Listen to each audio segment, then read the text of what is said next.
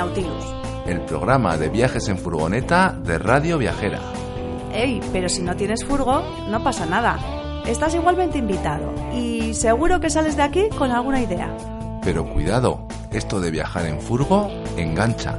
Estás avisado.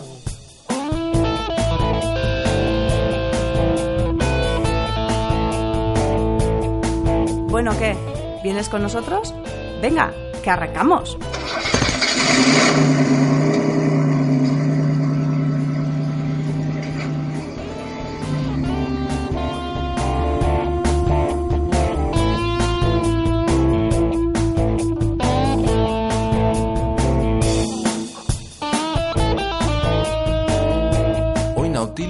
Lleva de ruta por Francia, un país que nos encanta. Viajaremos de las gargantas del río Ardèche a las laderas del Ródano.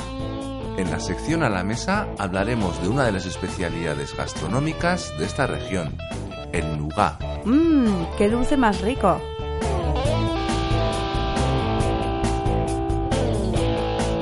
Y por el camino nos encontraremos con una compañera de ruta. Charlaremos con Audrey Chanier, responsable de comunicación de Caramaps, una aplicación que nos será muy útil en nuestros viajes.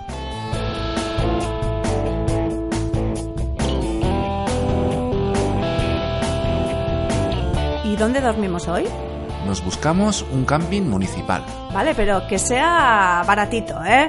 Los furgoneteros tenemos bolsillo pequeño. Sí. Eso deben de pensar algunos responsables de turismo.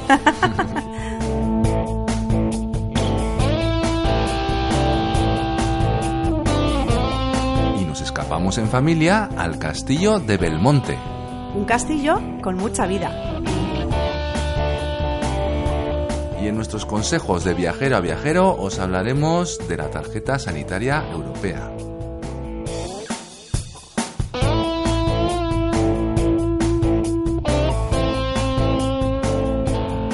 Esta vez queremos comenzar el programa con un agradecimiento a la empresa Yescapa, que se dedica al alquiler de autocaravanas y furgonetas entre particulares, por haber apostado desde un principio por el proyecto de Radio Viajera y también por nuestro programa Los viajes de Nautilus. Ahora sí, arrancamos con el viaje.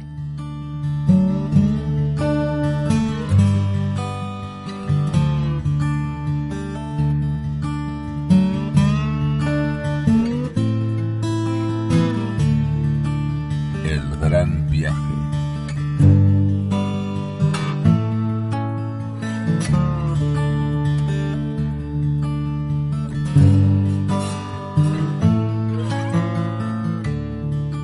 Este gran viaje recorreremos la región francesa Rhône-Alpes, donde principalmente visitaremos los departamentos que se extienden a orillas del río Ródano, el Ardèche y la Drôme. Descubriremos las espectaculares gargantas del río Ardèche, cuevas increíbles y palacios ideales.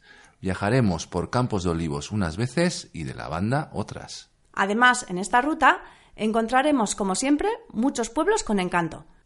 ¡Sube, que te llevamos!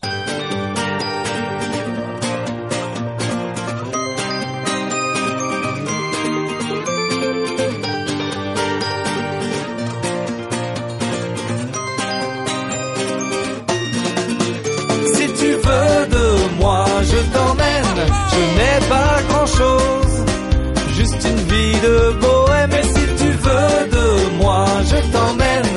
C'est pas la vie en rose, mais ça en vaut la peine. Désolé mon amour, on est loin de la vie de château, Toi et moi sur un radeau, je roule pas dans une grosse voiture, j'ai pas de quoi payer les factures, balancer des rimes en l'air, c'est tout ce que je sais faire. Et si parfois je perds espoir, ne m'écoute pas, poursuis ton chemin. La vie de bohème, c'est tout un art, je t'aimerai toujours demain matin. On peut bien perdre notre triploie, de toute façon, qu'est-ce que ça changera? C'est déjà un peu la dèche, on vit d'amour et d'eau fraîche. Et si tu veux de moi, je t'emmène. Je n'ai pas grand chose, juste une vie de bohème. Et si tu veux de moi, je t'emmène. C'est pas la vie en rose, mais ça en vaut la peine. Je reste bravement debout Nuestra primera parada nos lleva hasta Egues, un precioso pueblo medieval catalogado desde 2005 como Plus beau village de France, pueblos más bellos de Francia, y con espectaculares vistas sobre el río Ardèche, afluente del Ródano. Egues es un pequeño pueblo que tiene mucho encanto y se, se visita bastante rápido. No hay que perderse sobre todo el castillo en ruinas con la torre sarracena, el camino de ronda, que se asoma al río porque bueno, tiene unas vistas preciosas, y la Maison des Escultures, que es una, es una casa que tiene la fachada llena de esculturas y la reconoceremos fácilmente. Esa primera noche dormimos como invitados de France Passion, un sistema de pernocta del que ya os hablamos en el tercer programa dedicado al Perigord. Así que dormimos aparcados en la granja de la familia Gossens. Y continuamos nuestro viaje para ir a visitar la gran gruta d'Avant d'Orgnac, que recibe el nombre de la palabra avant, que en, en lengua provenzal significa precipicio, y pensamos que es a causa de la entrada vertical de 50 metros. La visita comienza con un vídeo ilustrativo sobre los orígenes de la cueva, tras el cual descendemos mil y una escaleras a las profundidades de esta gran cueva. La cueva está llena de espectaculares salas de columnas, coladas y pila de platos, que son unas estalagmitas aplastadas. Y para finalizar, nos espera a 120 metros, de, eh, 120 metros bajo tierra un magnífico espectáculo de luz y sonido. Hay que avisar que esta visita no es muy apropiada para personas con problemas de movilidad o niños muy pequeños por la cantidad de escaleras que se recorren. Son mil y una escaleras y, y en muchos casos muy empinadas.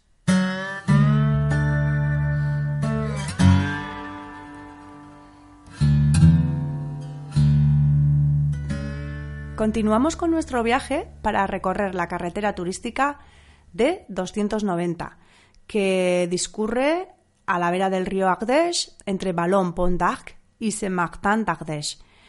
Y bueno, ¿qué podemos decir de esta carretera? Pues que es una carretera bastante estrecha y recorre unos 32 kilómetros y bueno, pues eh, atraviesa varios túneles que son perforaciones realizados en, en la montaña, en la roca de la montaña, y si se conduce o si se circula con una autocaravana grande, pues habrá que tener cuidado por, por, las dimensiones de los túneles. Y a lo largo del camino tenemos que detenernos.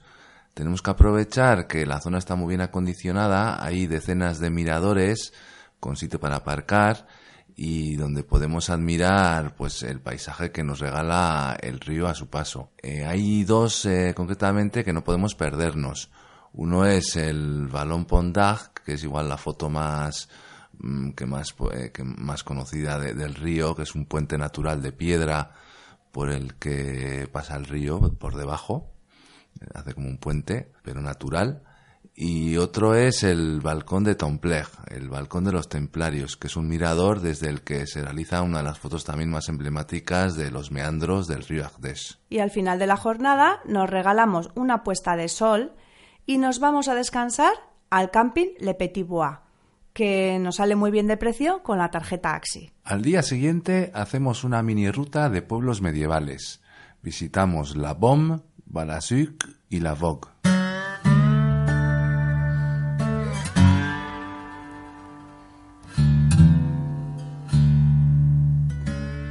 La Baume es una magnífica villa medieval colgada sobre el río Baume, de mismo nombre. Está rodeada de peñas que en otro tiempo albergaron cuevas trogloditas y el pueblo está cuajado de laberínticas callejuelas empedradas. Nosotros aparcamos la furgo en un amplio aparcamiento junto al río y después decidimos conocer el pueblo, pues eso, paseando. En nuestro caminar llegamos hasta la Place de l'Église, que contiene la iglesia, que es muy peculiar, con un pequeño edificio adosado, el ayuntamiento y un coqueto café-restaurante. Después de callejear un rato, pues regresamos de nuevo hacia la furgo, hacia la zona del río, y allí podemos observar por casualidad el descenso que realiza un grupo de piragüistas y la verdad es que sentimos bastante envidia. Sí, de hecho es una de las actividades que se puede hacer tanto en el río Bom como en el río Agdes, pues alquilar piraguas. Nosotros nos tuvimos que quedar con las ganas porque eh, nuestro hijo tenía entonces creo que era cinco años y, bueno, eh, ahí por lo menos pues eh, pedían que, que tuviese más de siete para poder hacerlo. Sí, así era. Y allí mismo se abre una plaza junto al río eh, donde se encuentra el bar de la Rive Roche, un edificio íntegramente de piedra con gran solera y donde pudimos disfrutar de un café al sol en su terraza. Un pequeño placer de esos pues que no tienen precio. Continuamos nuestra ruta hasta llegar a Balasuc, un pueblo eh, que está dentro de la lista de los plus beaux villages de France, pueblos más bellos de Francia.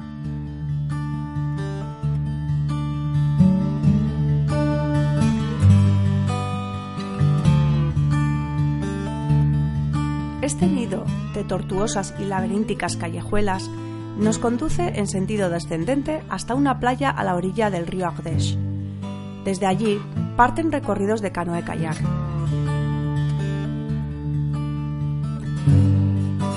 No hay que perderse las vistas que ofrece la torre campanario del siglo XII, o donjon, en ruinas hoy día, y también su antigua iglesia románica del siglo XII, Église de la Madeleine desde donde se obtiene una preciosa vista sobre el río y los grises edificios de la villa.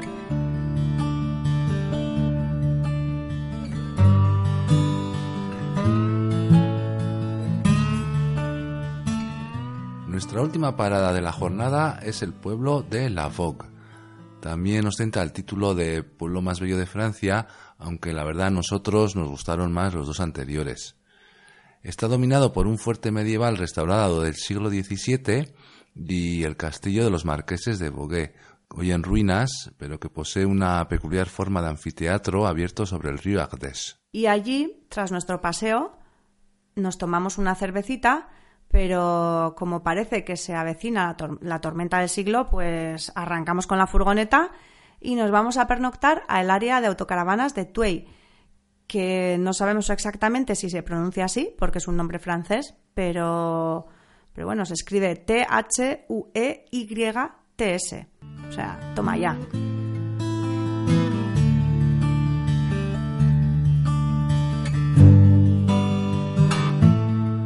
Tomando un caminito que parte del propio área de autocaravanas, llegamos en breve hasta un balcón mirador que nos ofrece las mejores vistas sobre la calzada del gigante, no es otra cosa que una vía ferrata, muy concurrida esa mañana.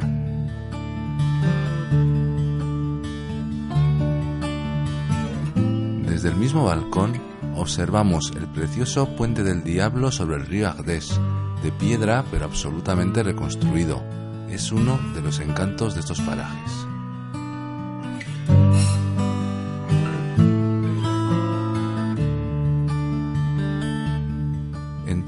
Visitamos Le Vieux-Bourg, la zona más antigua del pueblo que posee un encanto pintoresco de callejuelas jalonadas de casas renacentistas como la Rue Gachet y la Rue de la Fontaine que nos conducen por empedradas callejuelas con vistosas casas de piedra con coloridas ventanas. Descansamos de nuestro paseo en un parque infantil al pie del Parc du Château de Blou.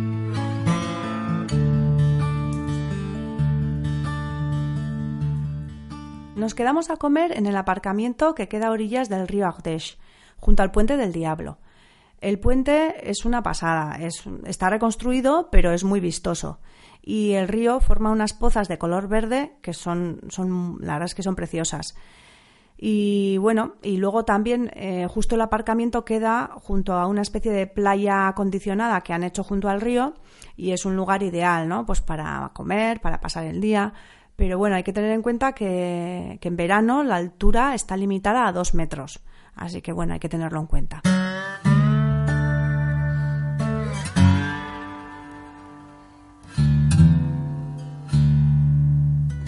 Y continuamos en ruta para ir a visitar por la tarde la magnífica cascada de Raipik. La cascada es un salto de agua que corre entre prismas basálticos de un antiguo volcán es uno de esos lugares insólitos que tanta sal y pimienta aporta a nuestros viajes. Se puede acceder a ella por un sendero de unos 20 minutos y bueno, es, un senderito corto, pero a causa del fuerte viento que soplaba aquel día y la verdad es que era fuerte y además gélido, pues no decidimos no realizarla, no realizar el paseo y observarla desde un mirador situado en la carretera D215 que une Péguerre con la Chambre. Seguidamente cruzamos el Parque Natural Regional de los Montes de Ardèche para encontrar los restos del castillo de Gauchebon. El castillo se encuentra colgado sobre una punta rocosa y se puede distinguir aún en pie su torre cuadrada. Pero quizá más sorprendente que los restos del propio castillo es el bello enclave natural en el que se encuentra. Pasamos la noche en Saint-Jour d'Andadour, en los terrenos de la cabrería La Chèvre d'Andadour, donde producen uno de los quesos más apreciados de la región, el picodón. Sylvain y Geraldine, los propietarios de esta finca y quesería, son tan amables que nos brindan la oportunidad de conocer sus instalaciones. Visitamos primero sus establos, donde cuentan con una centena de cabras blancas de raza belga. Después visitamos la zona de ordeño, donde nos muestran el sistema de ordeño eléctrico. Y por último, visitamos su tienda o magazán y, como no, claro que compramos. Esta es una oportunidad única para adquirir directamente productos frescos y de calidad. ¿Y cómo llegamos hasta esta quesería? Mediante la fórmula France Passion, que es un sistema que permite pernoctar en fincas de agricultores, viticultores y ganaderos. Ya os hablamos en un programa anterior sobre esta forma de pernocta que tiene mucho tirón en Francia.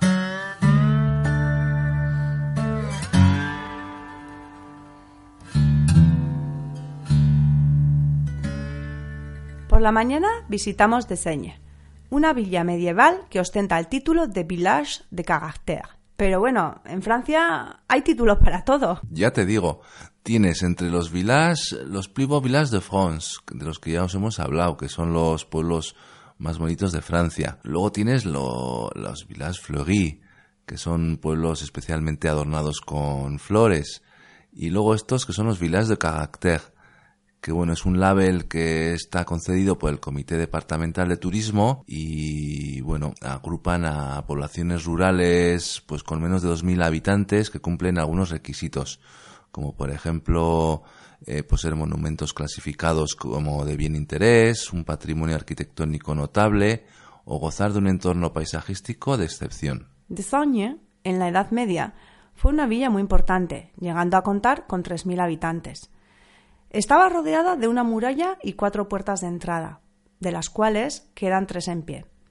Paseando, descubrimos sus más bellos y sorprendentes rincones. Ese día comimos en el área de autocaravanas de, de La Mastre, donde además disfrutamos de una reñida partida de petanca, el deporte nacional con más solera de Francia. Por la tarde nos ponemos en marcha para visitar Boussier-le-Roi, otra villa de caractère cuajado de casitas de piedra donde destaca la Maison Pierre Vigne. Recorremos los 21 kilómetros que separan Bossieux-le-Roi de Tournon-sur-Rhône por la carretera paisajística de 534, que nos deleita con hermosas vistas sobre el valle del Doubs.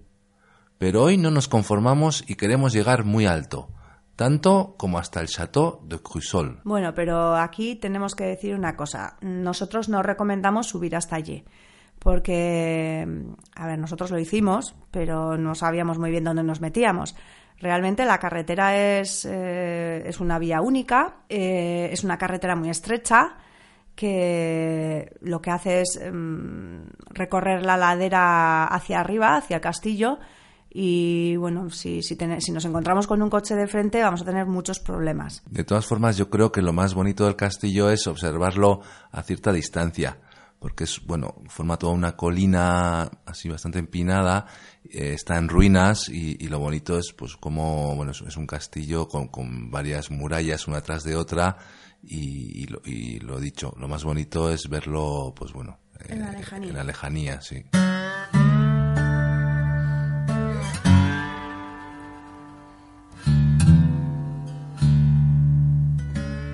Al día siguiente nos instalamos en el camping Le Château, en Haute-Rive, desde donde podremos, dando un paseo andando, llegar hasta nuestro siguiente destino, el Palacio Ideal, una obra de estilo naif de Ferdinand Cheval. Este es uno de esos lugares eh, insólitos que nos suele gustar visitar durante nuestros viajes. Además, la historia de este palacio y de su curioso creador tiene miga.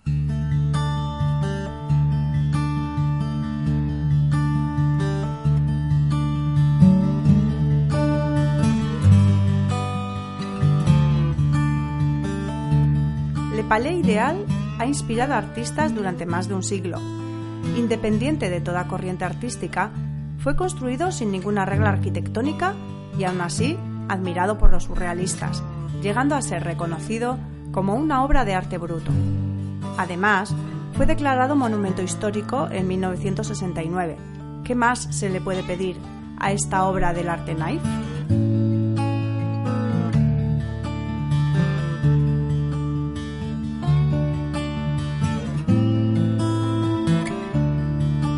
En las callejuelas de Hauteville, Francia, se alza orgullosa la obra de Ferdinand Cheval, Le Palais Ideal. Pero ¿quién era Ferdinand Cheval? Popularmente fue conocido como Le Facteur Cheval, pues desempeñaba el oficio de cartero. Fue tachado por sus paisanos como hombre de pocas luces y quizá, quién sabe si fue por eso, llevó una vida solitaria y creó un mundo fantástico que fue plasmado a lo largo de décadas en la construcción del palacio.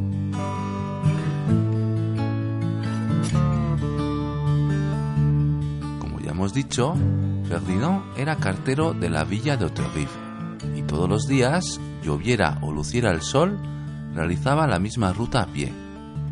Un buen día, recogió una piedra de forma singular. Fue la inspiración inicial para el proyecto del palacio. Desde entonces, entre entrega y entrega, recogía piedras que al principio guardaba en los bolsillos, más tarde en una cesta y al final en una carretilla.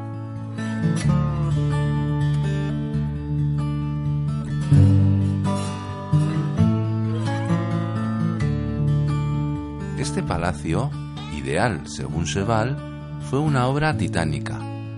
Comenzó a construirlo en 1879. Pasó dos décadas para levantar los muros exteriores y otros 13 años más para terminarlo. Todo realizado a mano y por un solo hombre, el cartero de Auterive.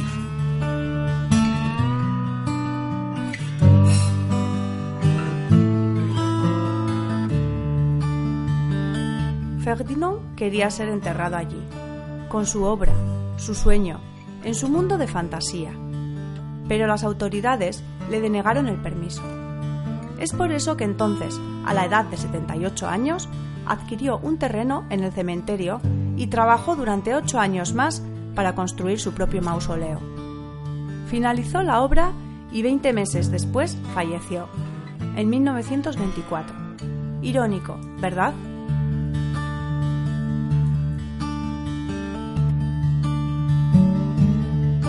Ferdinand nunca salió de su pueblo, tan solo los kilómetros que debía recorrer para hacer el reparto diario. Entonces, ¿de dónde sacaba las ideas para plasmar en su exótica obra? Sencillamente, debemos suponer que se inspiraba en las imágenes de las postales y revistas que repartía.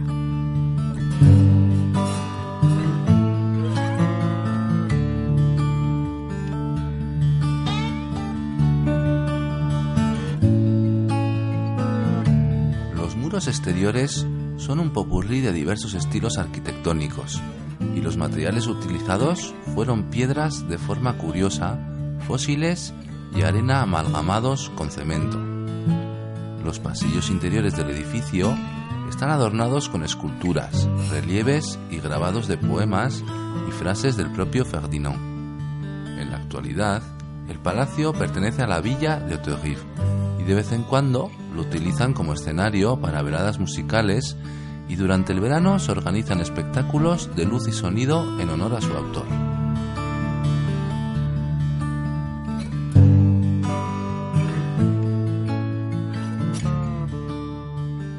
Bueno, pues la verdad es que esta visita a este palacio, sea ideal o no, no va a dejar indiferente a nadie. Sí, porque es la verdad toda una experiencia sumergirse en este edificio de sueños y, y formas raras que nos lleva pues a un viaje a lugares extraños. Sí, bueno, y además se pueden leer eh, mezclados entre, entre las formas, hay como, como una especie de citas o, o frases de Ferdinand que pueden leerse. Sí, entre ellas, pues la que nos quedamos nosotros, que era Travail d'un seul homme, trabajo de un solo hombre. Y la verdad es que, que sí, que impresiona que todo eso lo haya hecho una, una sola persona y todo lo que salía de su cabeza. Increíble, sí.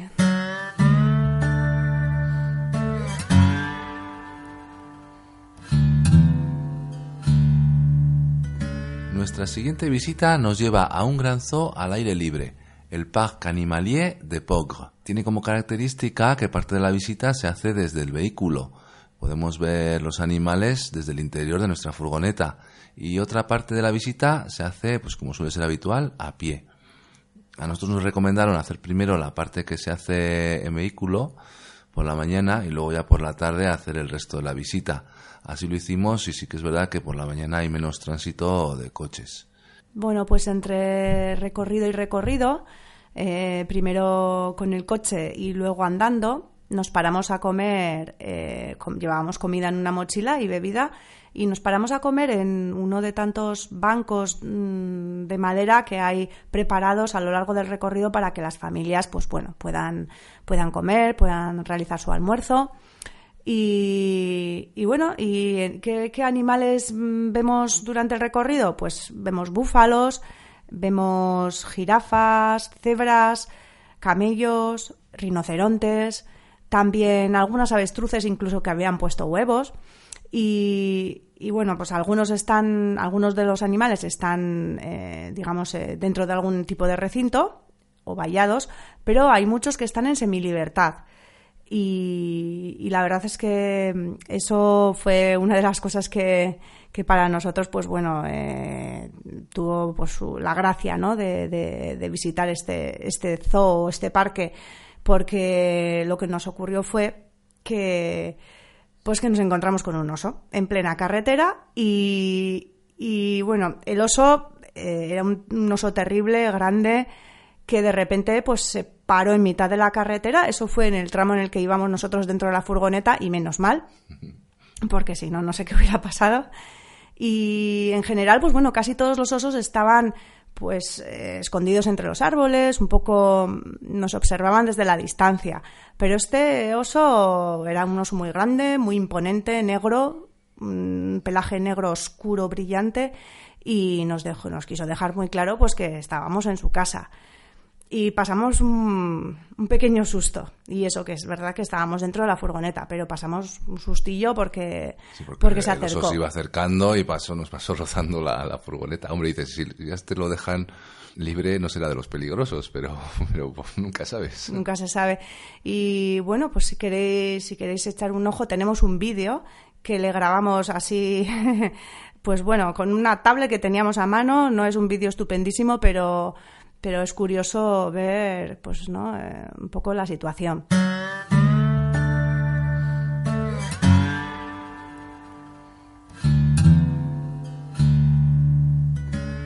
En este zoo al aire libre ya hemos dicho que se podían ver un montón de animales, muchos, ¿eh? muchísimos más de los que hemos nombrado, por supuesto.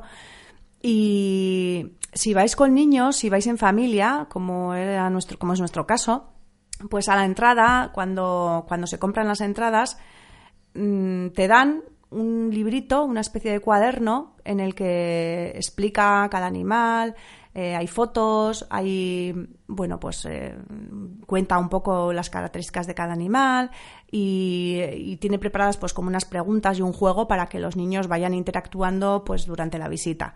Y está, la verdad es que está muy bien, ¿eh? puede enganchar a los pequeños y, puedes pasar un buen rato pues enseñándoles y ellos disfrutan aprendiendo. Y hasta aquí nuestro viaje por Lagdés. Nosotros realmente complementamos este viaje con una visita a una ciudad que nos encanta, Lyon, que está muy cerca de, de esta zona y que tiene bueno un montón de cosas para ver y es preciosa y a nivel gastronómico es una maravilla. Mm, pero mm, pasaríamos tanto tiempo hablando sobre esta ciudad que lo vamos a dejar para otro programa. Y ha llegado el momento de poner un poco de música. Os dejamos con Saz, Les Passons. Les passants, passants, je passe mon temps à les regarder penser. Leurs pas pressés dans leur corps les ailes. Leur passé se dévoile dans les pas sans se soucier. Suspicieuse à la vue, je perçois le jeu de pan. Leur visage comme des masques me fait l'effet répugnant. Que faire semblant, c'est dans l'air du temps. Passe, passe, passera, la dernière restera. Passe, passe, passera, la dernière restera. En effet, que de fait, le fait est que l'effet se reflète à sa capacité de prendre le fait tel qu'il est, sans se référer à un système de pensée dans sa tête. Dans déjà, c'était l'été hier encore. Le temps me surprend, semble s'accélérer. Les chiffres de mon âge amènent vers ce moi rêvé. Passe, passe, passera, la dernière restera. Passe, passe, passera, la dernière restera.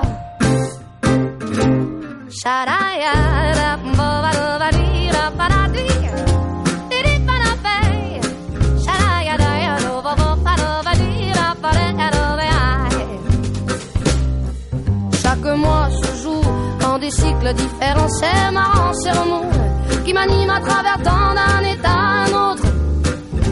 J'oscille inexorablement.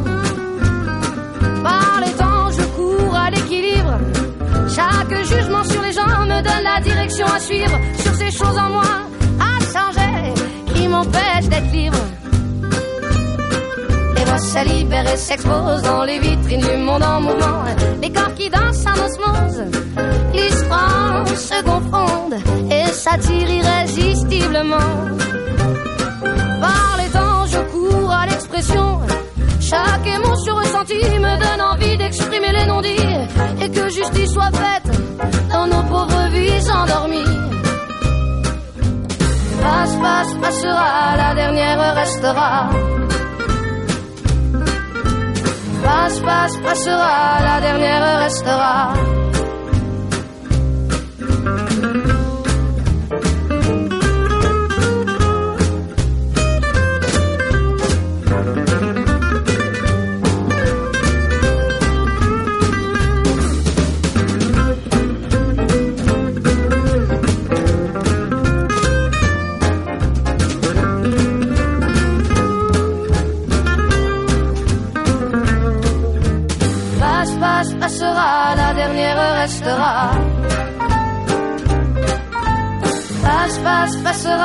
Dernière restera. Passe, passe, passera, la dernière restera. Passe, passe, passera, la dernière restera.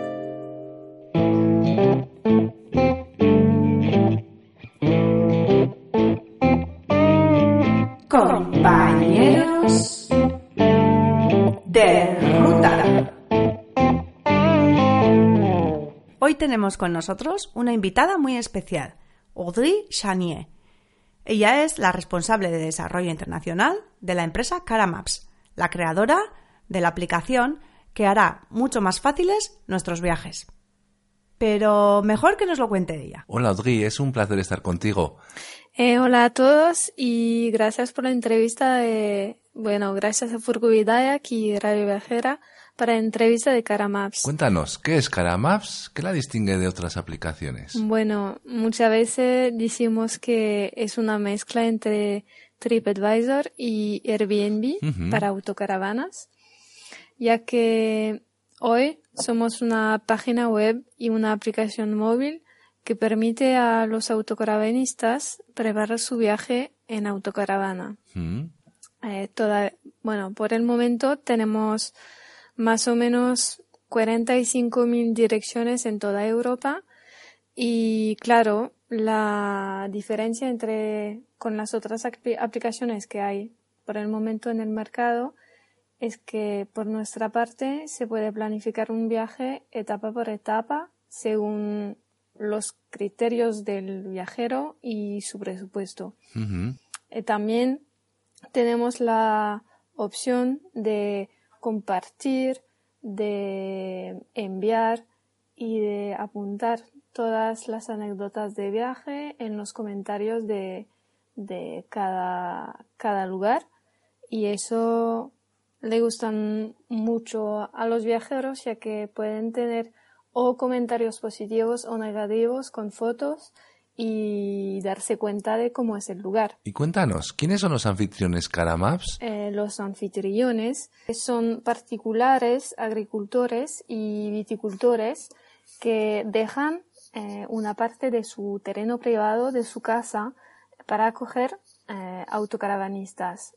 Entonces, gracias a esta parte, Caramaps puede multiplicar las áreas de acogida y, bueno, es una parte que favorece el intercambio y la colaboración entre el viajero y el anfitrión. Esta idea permite, permite también hacer nuevos encuentros, promover su actividad como, como profesional, también compartir con viajeros curiosos, dar a conocer sus productos locales y para algunos también obtener un ingreso adicional eh, aunque muchas veces los anuncios son gratuitos en Caramaps. ¿Con cuántos cuenta a día de hoy? Por el momento tenemos eh, 200, más o menos 220 anfitriones que sobre todo eh, están en, en Francia. Esta parte la queremos extender porque le gustan mucho a los viajeros tener una experiencia única de viaje y descubrir nuevas cosas con locales. ¿Y cuál es la última novedad que habéis incorporado en la aplicación? La última novedad que ofrece Caramaps eh, es este año, eh, fue en julio de 2017 con el GeoChat, eh, que tiene como eslogan chatea, encuentra y disfruta. Es un, un proyecto eh, que comparamos con el WhatsApp para autocaravanistas porque permite encontrar todos los viajeros alrededor de, ti mismo y compartir consejos, buenos lugares, trucos eh, sobre los viajes, anécdotas, historias. Eh, decidimos crear esta nueva plataforma, vamos a decir, sobre todo porque los autocaravanistas necesitan, por ejemplo, saber si queda espacio en un lugar o también para encontrarse, para ir a pescar, para organizar eventos juntos. Y es una, un, punto de encuentro entre ellos eh, antes de verse cara a cara y les permiten quizás también eh, hablar sobre los lugares que han visto y también las actividades turísticas que hay cerca y todo este tipo de cosas y le, le gustaron mucho y todavía lo, lo, tenemos que incrementar aún más porque también esta idea de, de compartir y, y con, con, todos los viajeros no, nos apetece mucho enfocar. qué interesante. Y tenéis también una, una mm, versión premium.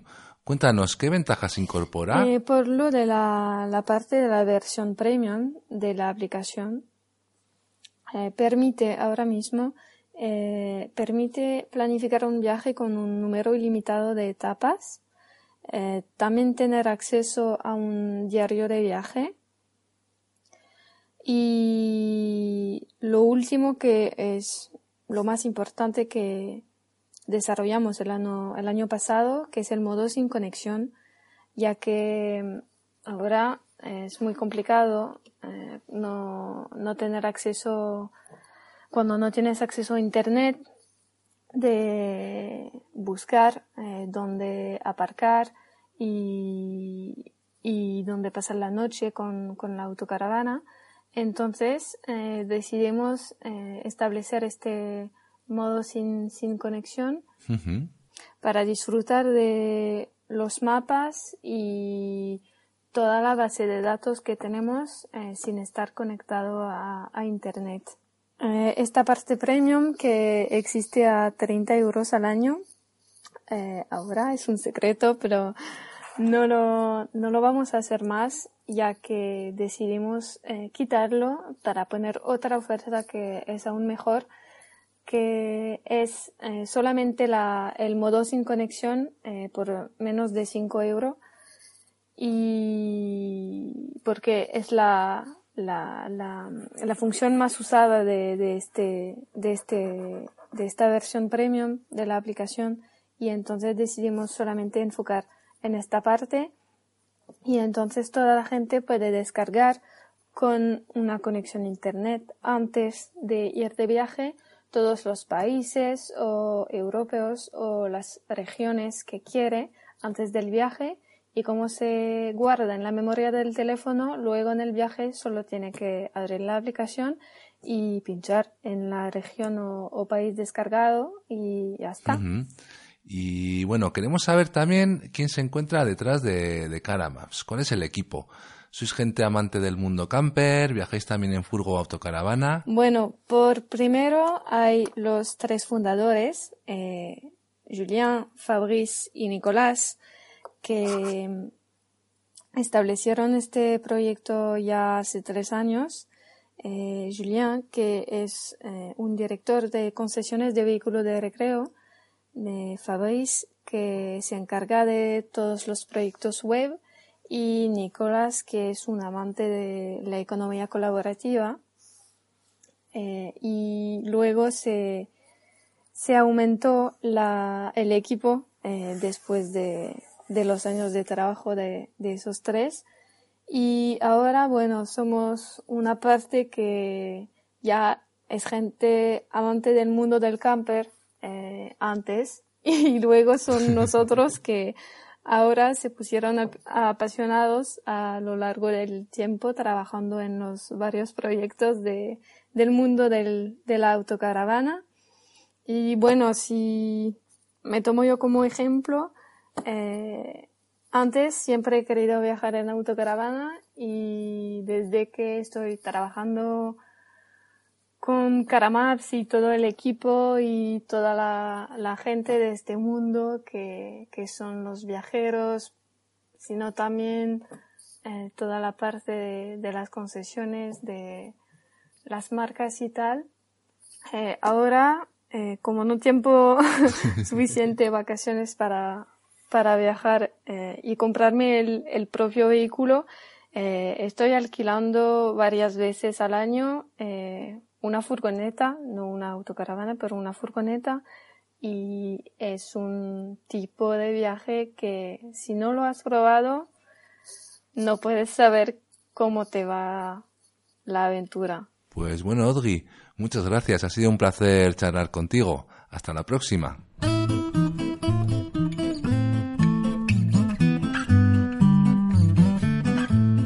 A la mesa.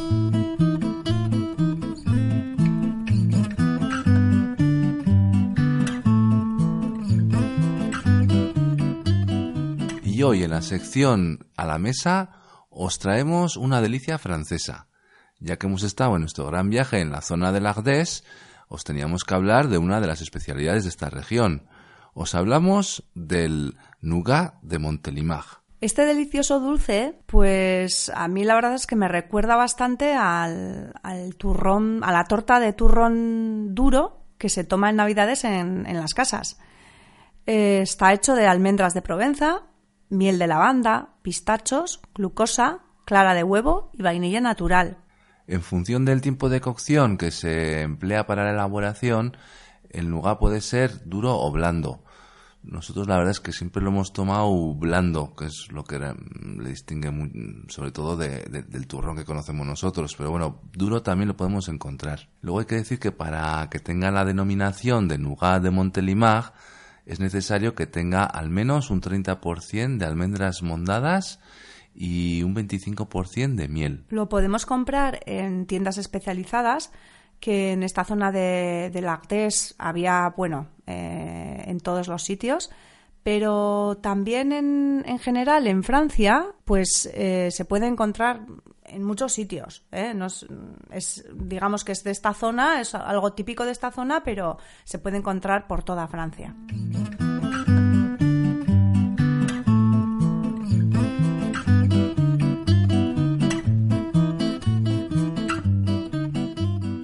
Y bueno, en Montelimar existe una gran cantidad de fábricas que abren sus puertas para que, para que los visitantes pues, bueno, puedan, puedan ver el proceso de producción y, e incluso también comprar el nougat. Sí, Montelimar está a orillas del Ródano y bueno, digamos que es, un, es otra visita que podríamos hacer dentro de nuestra ruta por el Ardèche, porque está ahí en, pleno, en plena zona.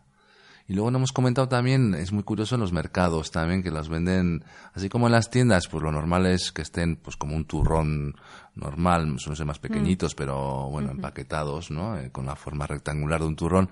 En los mercados sí que se suelen encontrar en grandes bloques gigantes y ahí te los cortan al peso y además los encuentras de, nosotros hemos hablado del blanco, que es el, el más típico, pero luego encuentras también de colores más marrones, más verdes, según los ingredientes. color verde también, sí. No sé si va por gustos o bueno. Mm. Así que bueno, ya sabéis, si vais por la zona, no dejéis de traeros un nougat de Montelimar.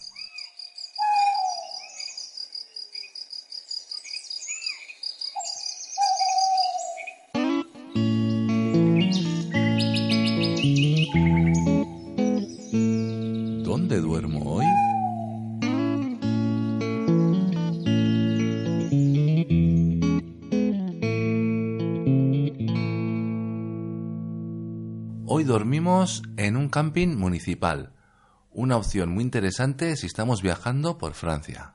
Los campings municipales, tal como indica su nombre, pues suelen ser de gestión municipal y de dos o tres estrellas. Y tienen unas buenas ventajas frente a, los campings convencionales. Tienen instalaciones correctas. Suelen estar situados cerca de pueblos o ciudades que son interesantes o turísticas. Están abiertos generalmente durante todo el año y lo mejor de todo es que tienen un precio muy muy asequible incluso en temporada alta. Estos campings son para bolsillos pequeños, para cuando realizamos una ruta larga y necesitamos eh, pues acampar o queremos acampar, pero no queremos gastarnos un dineral porque bueno, pues cuando se suman muchos días se acumula el dinero. Y bueno. Mm, Nosotros pensamos que muchas veces merece la pena pues pagar, igual fuera de temporada, a veces puede ser 15 euros, hoy te das un baño en la piscina, te sacas la plancha, te haces eh, la carne que te has comprado a la tarde en, el mercado y, y, bueno, pues a veces mejor que dormir en un aparcamiento, pues merece la pena, yo creo. ¿Y dónde podemos encontrar este tipo de campings consultando los buscadores de Internet? Pues eh, hay, varias, hay varias direcciones donde, donde se pueden consultar pero a nosotros la, más la que nos ha parecido más adecuada o la, la que nos lo explica más claramente es eh, la dirección www.camping-medio municipal.org. En esta página aparece un mapa de Francia dividido por sus regiones y pinchando sobre cada región nos aparecerán bueno, pues todos los campings eh, municipales que contiene la región. Y bueno, eh, pues ya sabéis, este es otro modo de viajar por Francia sin rascarse demasiado el bolsillo.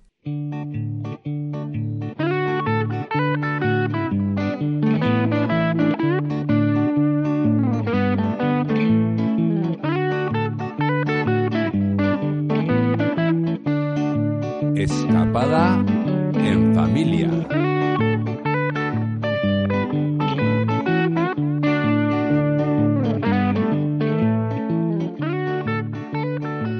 Esta semana nos escapamos en familia a un castillo de lo más polifacético, el castillo de Belmonte. Este imponente castillo está situado en la provincia de Cuenca, al sur de España. Es aparentemente uno de tantos bellos castillos que guarda la geografía de Castilla. Pero rascando un poco en su historia, resulta ser un lugar de lo más interesante. Lo mandó construir en 1456 don Juan Pacheco, primer marqués de Villena, y pasaron por sus estancias nobles y reyes de la época. Entre sus murallas nació el gran poeta Fray Luis de León, y llegó incluso a pasearse por su patio. Fue prisión durante años cuando quedó en manos de las fuerzas napoleónicas, pero la emperatriz de Francia, Eugenia de Montijo, lo hizo restaurar posteriormente y con ese aire francés llegó a ser escenario de películas como El Cid, Los Señores de Acero o Juana la Loca. Por si fuera poco, en 2014 acogió el Mundial de Combate Medieval, donde se enfrentaron más de 300 luchadores de 18 países.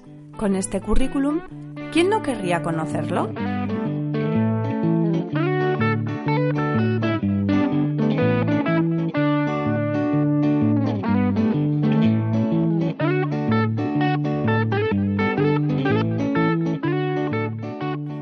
Hermoso castillo de Belmonte es de estilo gótico tardío, con elementos mudéjares y platerescos. Como curiosidad os contaremos que aunque el marqués de Viena mandó construir el castillo y también la muralla de Calicanto que rodea la villa hasta el castillo, de todo esto el marqués solo abonó un tercio del coste.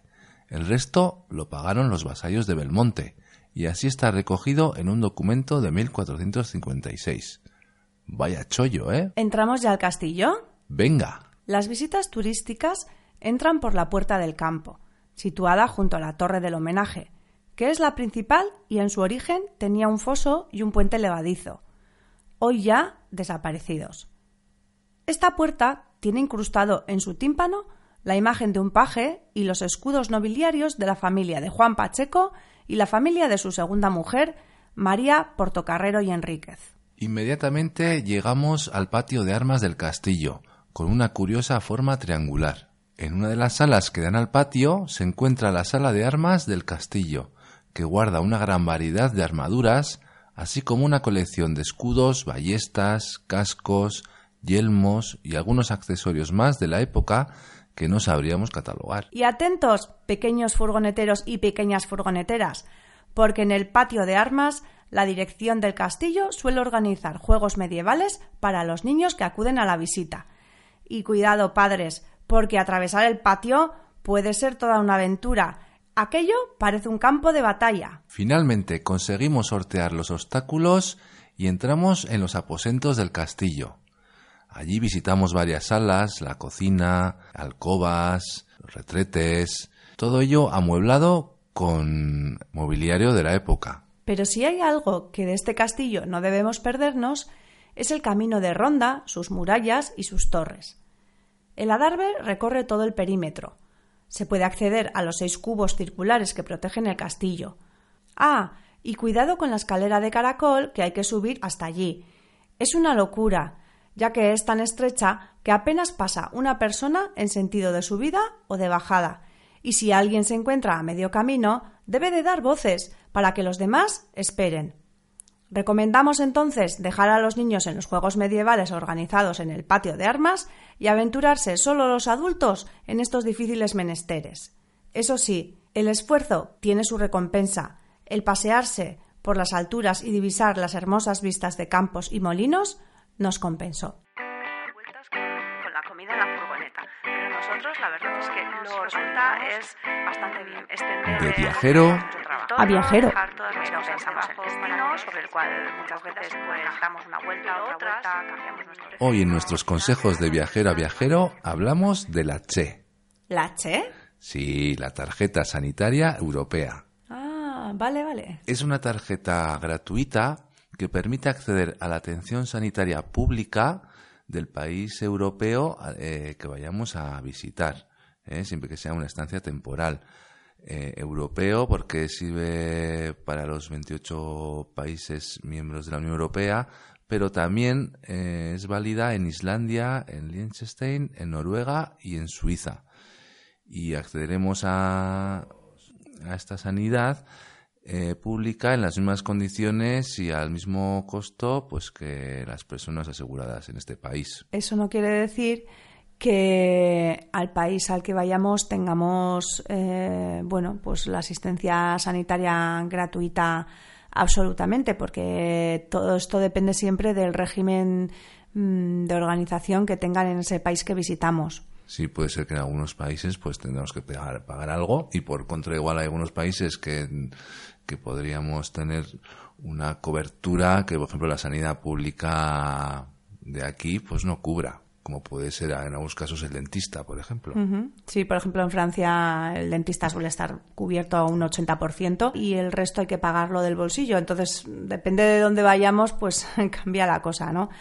Lo que está claro es que estaríamos atendidos. En un principio no tendríamos que abonar nada y, y si tuviéramos que abonar algo, al- a nuestro regreso se nos reembolsaría. Para hacernos con la tarjeta tenemos que hacerlo a través de la seguridad social.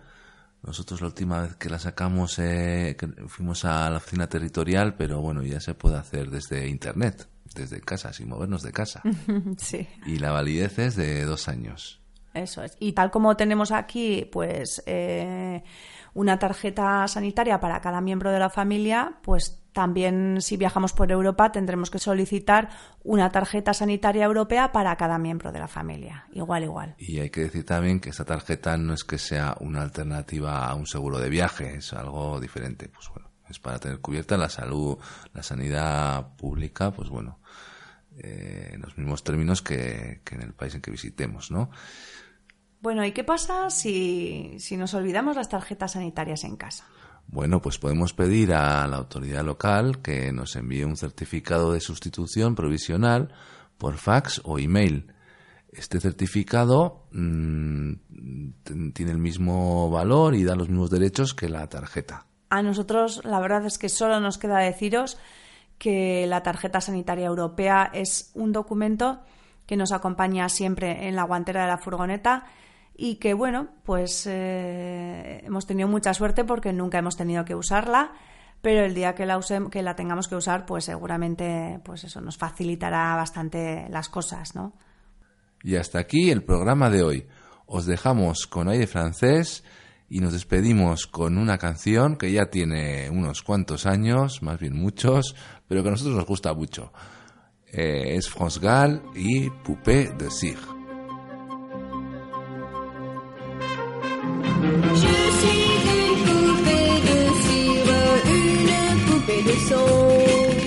Y si queréis estar al tanto de todos los viajes de Nautilus, estamos en las redes. Buscadnos en Instagram, Facebook y Twitter. Buscad Furgovidayak. Si no habéis llegado a escuchar el programa completo, no os preocupéis porque podéis descargarlo, este y los anteriores, en iVoox, iTunes y Spotify.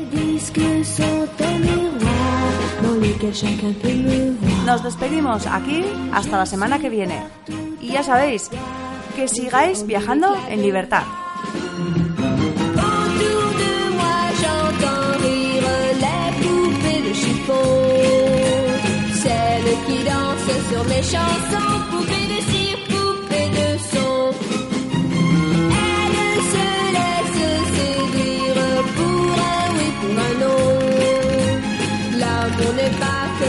Que dans